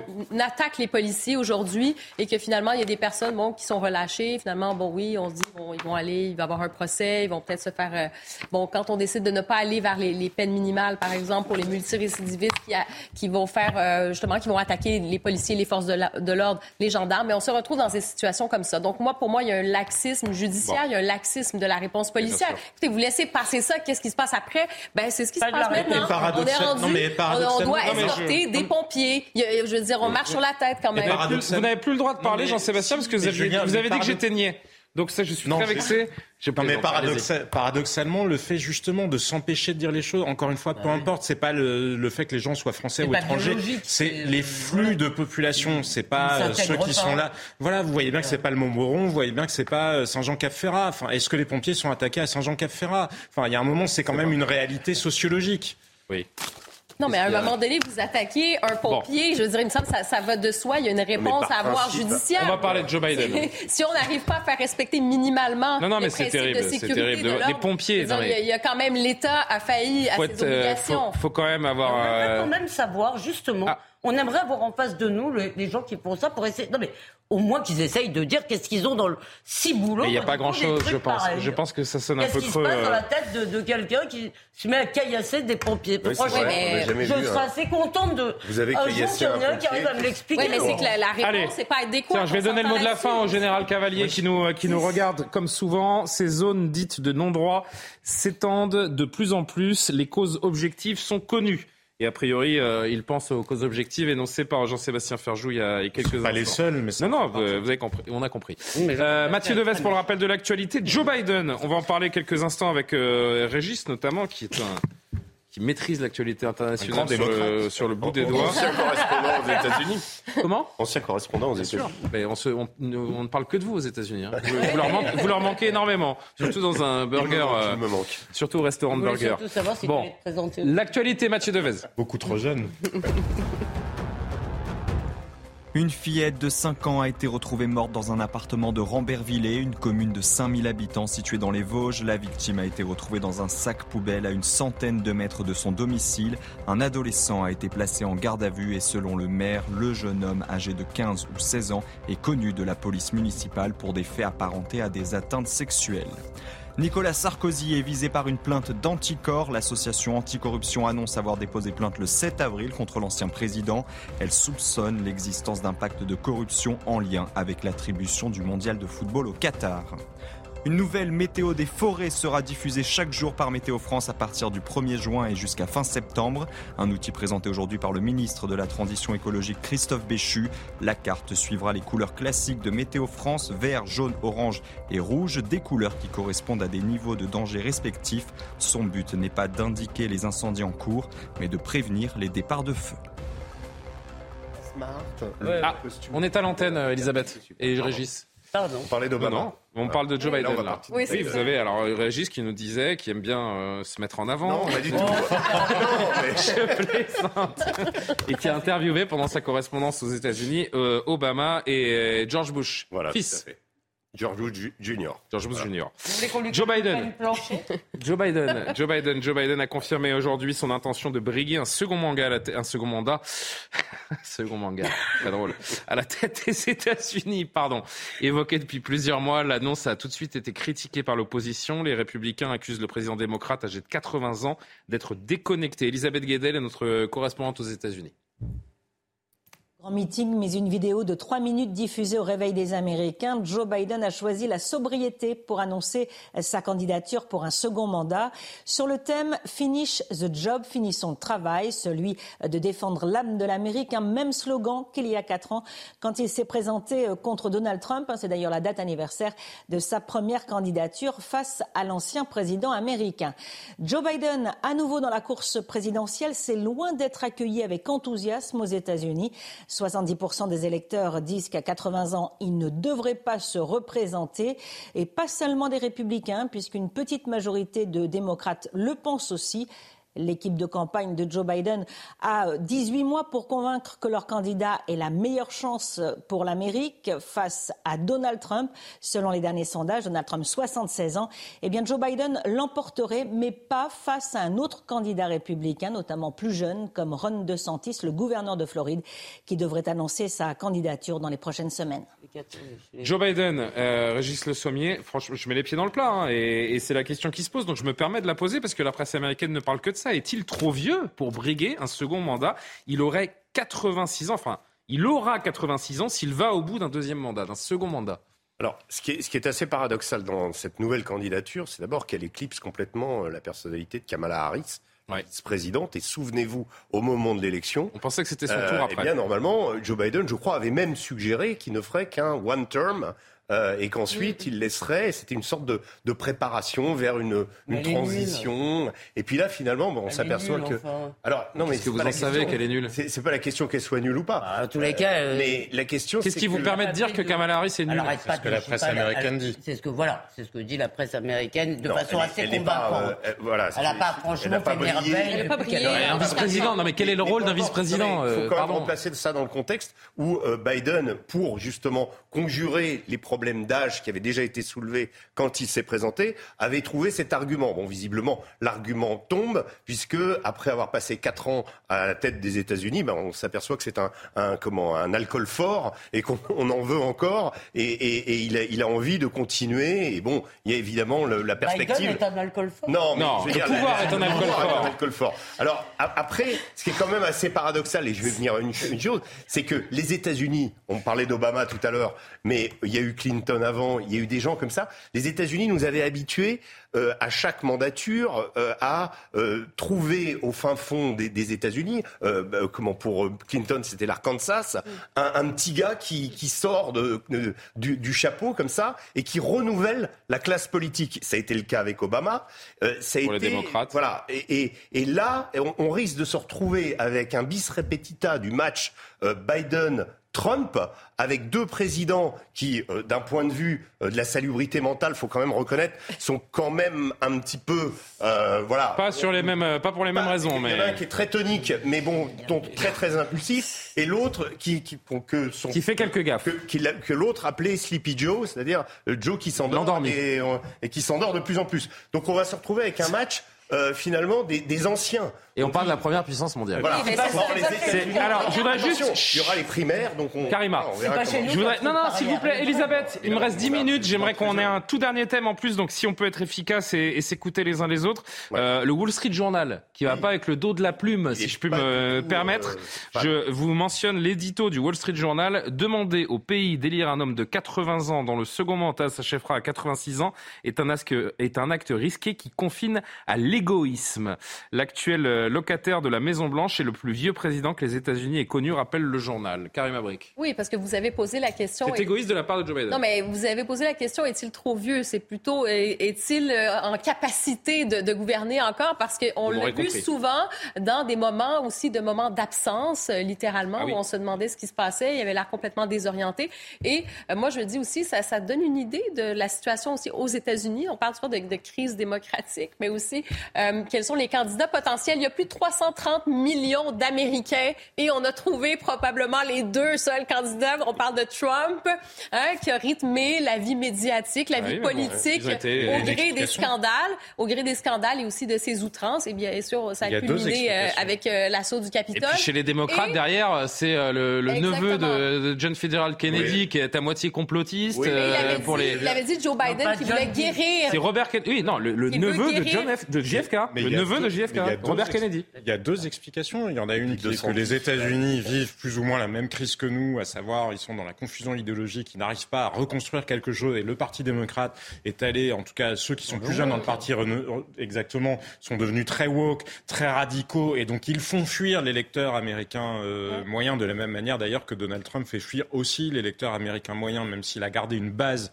chez les républicains. En tout cas, les- Et- il y a une deuxième raison, Les- c'est mais- simplement l'état profond. Enfin, il y a un moment, il faut ouvrir les yeux. Enfin, souvenez-vous des présidents américains eux-mêmes l'ont dit. Enfin, il y a un complexe militaro-industriel aux États-Unis. C'est pas être complotiste que de le dire. Est-ce que vous croyez vraiment que les décisions, elles sont toutes prises par Joe Biden? À un moment, ces questions-là, elles sont posées de toute On façon. se connaît de la force des lobbies et- Eisenhower l'avait dit posées- dans son discours. Exactement. Eisenhower l'avait dit au moment de son discours pas en même temps. d'adieu à la Maison Blanche. Cette qu'il question-là, elle est entière. Joe Biden, il est pratique parce que il évite justement que d'aller vers des ailes du Parti euh, démocrate Il est un qui peu, soit à la euh, fois très malléable. radical et qui, en matière de politique étrangère, justement, ne serait pas forcément aligné avec les intérêts. Enfin, pardon, vous parliez de George Bush Jr., souvenez-vous, euh, qui tenait les manettes euh, derrière. C'était Dick Cheney qui prenait les décisions euh, du mandat de George euh, Bush Et les Jr. C'est aussi une réalité américaine. C'est une grande même- démocratie, mais c'est aussi une réalité. Mais regardez, quand même embêtant quand on vous écoute, c'est que moi, ça m'a fait penser à ce qu'on dit du régime algérien, où on ne sait jamais qui gouverne l'Algérie. Ben, Il y a question- toujours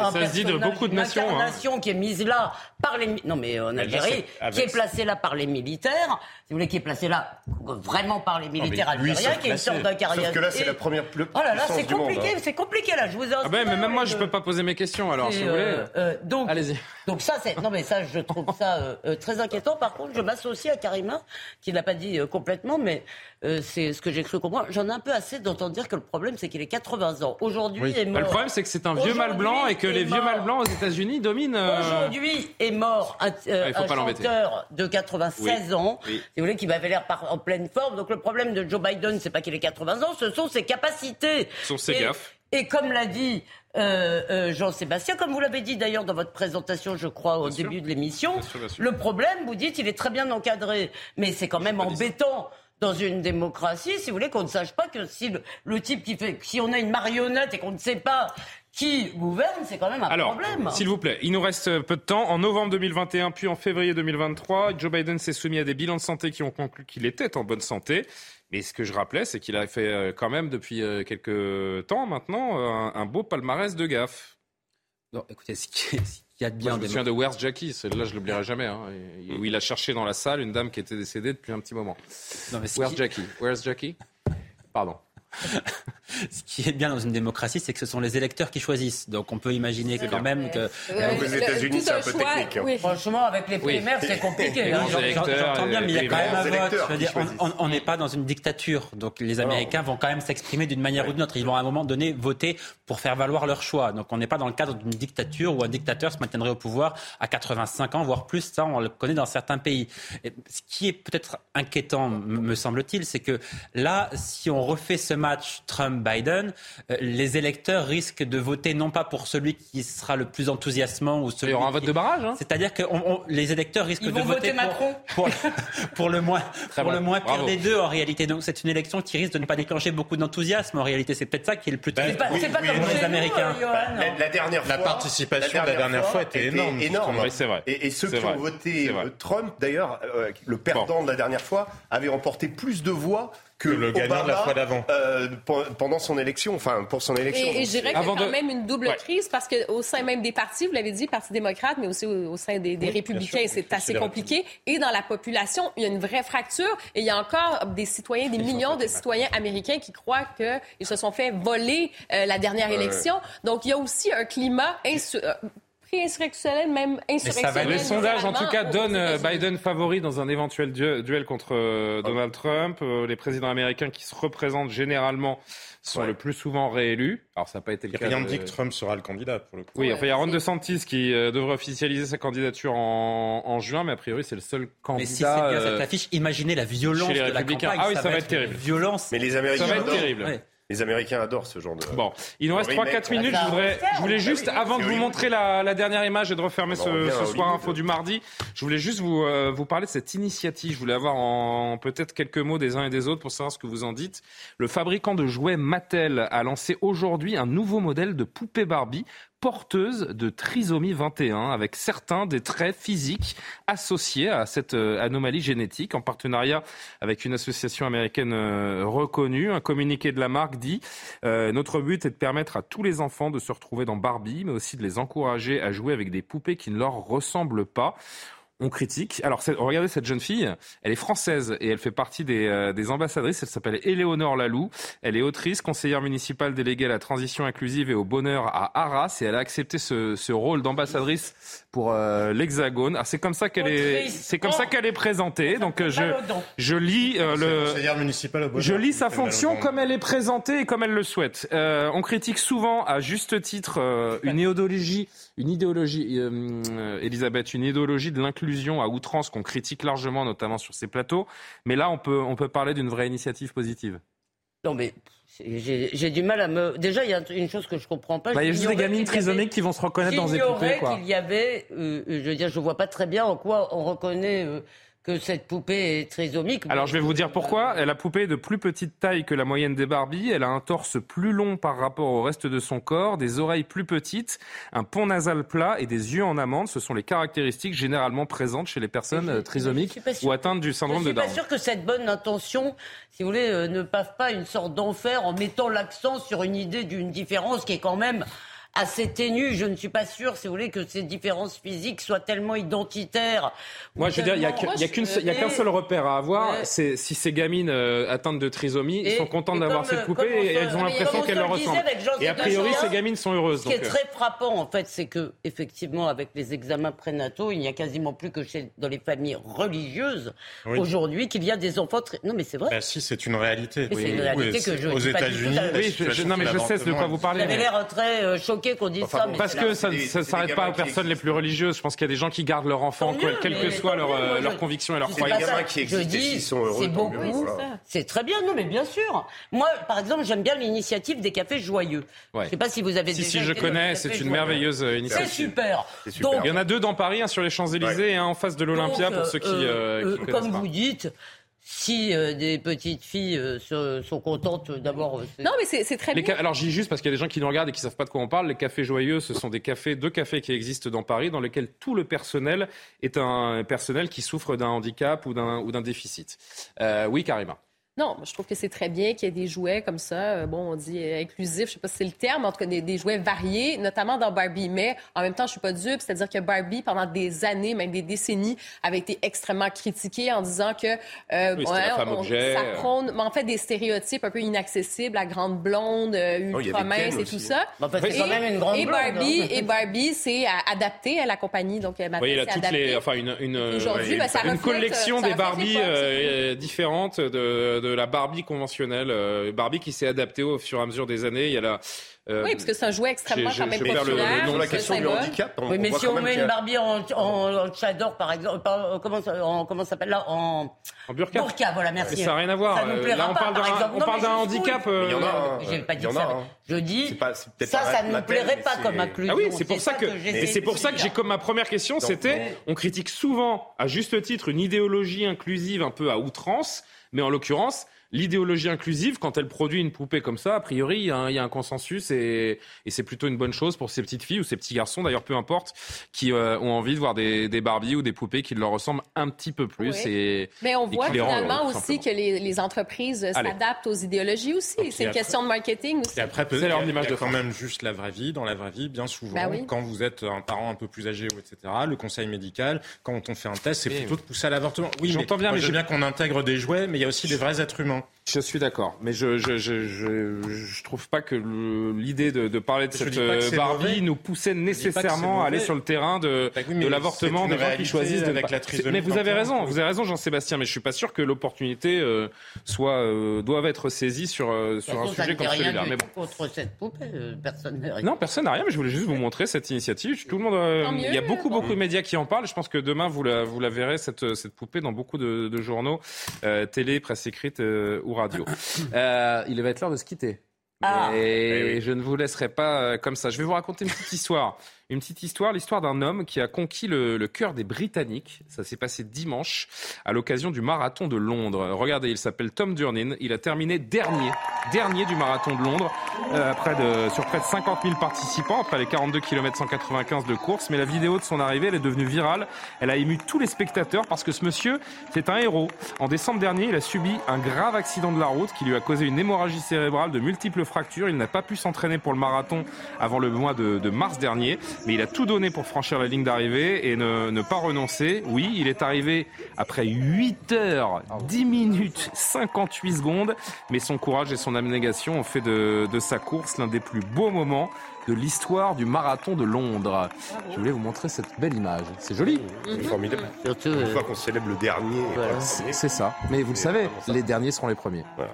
Et il nous l'a prouvé. Euh, alors là, le niveau a monté tout d'un coup. Là, C'était la Bible ou Céline Dion Les deux, mon général. Merci à tous. Merci à Lumna Daoudi qui a préparé cette euh, émission. Simon Guillain vous attend pour euh, l'édition de la nuit. Je vous souhaite une très belle nuit. À demain pour Soir Info. Oh là. Planning for your next trip? Elevate your travel style with Quince. Quince has all the jet-setting essentials you'll want for your next getaway, like European linen, premium luggage options, buttery soft Italian leather bags, and so much more. And it's all priced at 50 to 80% less than similar brands. Plus, Quince only works with factories that use safe and ethical manufacturing practices. Pack your bags with high-quality essentials you'll be wearing for vacations to come with Quince. Go to quince.com slash trip for free shipping and 365-day returns.